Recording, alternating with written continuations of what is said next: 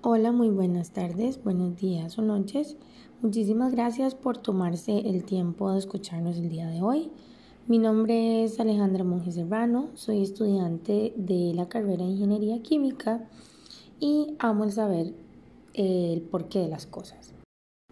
Niños, niños, almas puras, ángeles, divertidos, inocentes, em, amados por, por todos los que los rodean Em, en la mayoría de, las situaciones. Eh, definitivamente eh, los niños son el futuro del planeta y deberían dedicar muchísima de nuestra atención. Em, yo personalmente una de las cosas que más disfruto es compartir tiempo con las almas más sinceras e inocentes del universo. Por supuesto que son los niños.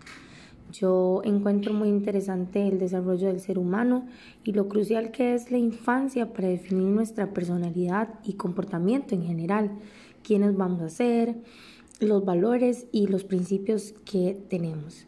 Sin embargo, los más pequeños ahora tienen una infancia muy diferente, sumamente diferente a la que muchos de nosotros en algún momento tuvimos. Para contarles un poco de mi vida, yo soy la mayor de tres hermanos, seguida de Matías de 12 años y Catalina de 10, quienes me han hecho entender muchísimo sobre cómo los seres humanos vamos adaptando nuevas formas de vivir y de comportamientos. Yo personalmente nací en una comunidad rural rodeada de potreros, árboles y muchísimos animales. En la comunidad en la que yo vivía, pues todos, todos nos conocíamos. En, en, la mañana me acuerdo muy bien que todos íbamos a la escuela y en la tarde llegábamos a hacer nuestras tareas y teníamos y después dedicábamos el resto del día para jugar eh, con todos los vecinos de la comunidad en la casa de alguno de, de ellos. en ese momento, pues el cable por televisión ni siquiera había llegado a nuestra comunidad y solo teníamos acceso a dos canales nacionales. Realmente em, yo pensándolo muy bien, el televisor no era el mayor atractivo en ese momento. Generalmente no había celulares y em, la computadora era algo muy poco común. Sin embargo, em, ahora todos sabemos que la infancia ha cambiado muchísimo. Los niños ahora son víctimas del creciente desarrollo tecnológico y de la alta demanda social. Para nadie es un secreto que el éxito virtual está quitando lugar a muchísimos de los juguetes tradicionales. Los niños ya no quieren muñecos o balones, ahora ellos quieren una tablet, un celular, un Nintendo, un PlayStation. Inclusive algunas escuelas tienen un dispositivo móvil en la lista de sus materiales.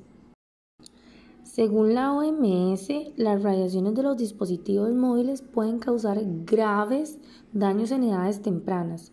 No hay sistemas, no existen sistemas suficientemente seguros para prevenir la sobreexposición a la información. Esta produce sedentarismo y dan paso a la obesidad. Las relaciones sociales son afectadas entre muchas otras consecuencias más de las que hablaremos más tarde. Em, una encuesta realizada por el Fondo de la ONU para la Infancia, realizada en tres países y más de 170 mil estudiantes, reveló que uno de cada tres jóvenes ha sido víctima del acoso cibernético y uno de cada cinco ha faltado a la escuela por esta razón.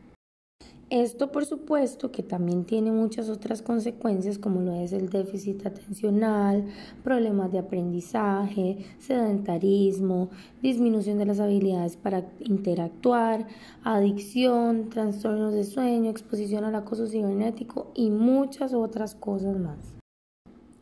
Y bueno, la infancia de las generaciones pasadas pareciera ser mucho más social, con una vida familiar mucho más importante y prioritaria. Los niños antes tenían eh, más convivencia con otros niños, tenían más libertad y más autonomía. Por supuesto, el mismo entorno hacía que el ambiente fuera muchísimo más seguro porque la comunidad estaba en constante comunicación que permitía estar al tanto de los demás niños. La literatura destaca que este tal vez, bueno, descuido o exceso de dispositivos se debe a la incursión de la mujer en el mundo laboral que eh, resta mucha atención a la crianza de los niños. Como bien sabemos, antes en las familias era muy normal que la mamá fuera quien cuidaba eh, de la crianza de sus hijos, mientras el papá andaba trabajando. Entonces, ¿qué pasó? Eh, no existen herramientas suficientemente seguras que nos garanticen que nuestros niños estén recibiendo contenido adecuado para su edad. Em, por lo tanto, es que esto, este, este abuso de tecnología ha resultado o ha impactado negativamente en muchos niños. Y sí, yo sé, es muy difícil, muy difícil no abusar de estos dispositivos, especialmente si no podemos dedicar el 100% de nuestra atención a ellos. Generalmente recurrimos a algún dispositivo para poder calmar eh, al niño, que ese es el error que hemos cometido durante muchos años. Em, sin embargo, hay algunas, algunas algunas acciones que podemos tomar para evitarlo.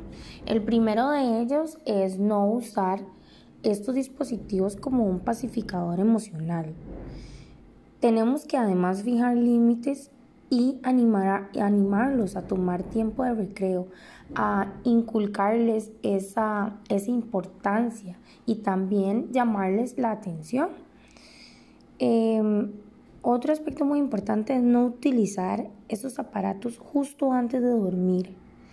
Y bueno, si ya el problema ya es extremo y ya el niño tiene adicción, nosotros como adultos debemos de entender que esto va a ser una transición poco a poco.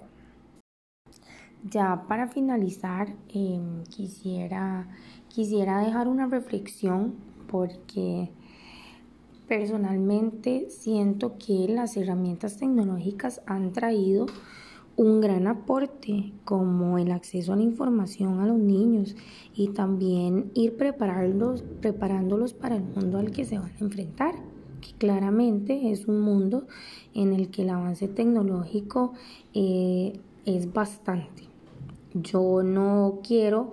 Em, yo no quiero pretender que en algún momento los niños tienen que dejarlo del todo, pero sí creo que hay que controlar el uso de ellos. Em, ya, ¿Por qué?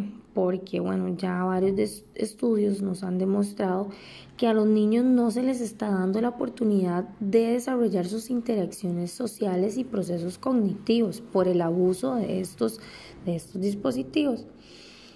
Y pues bueno, ¿quiénes vamos a ser los culpables finales?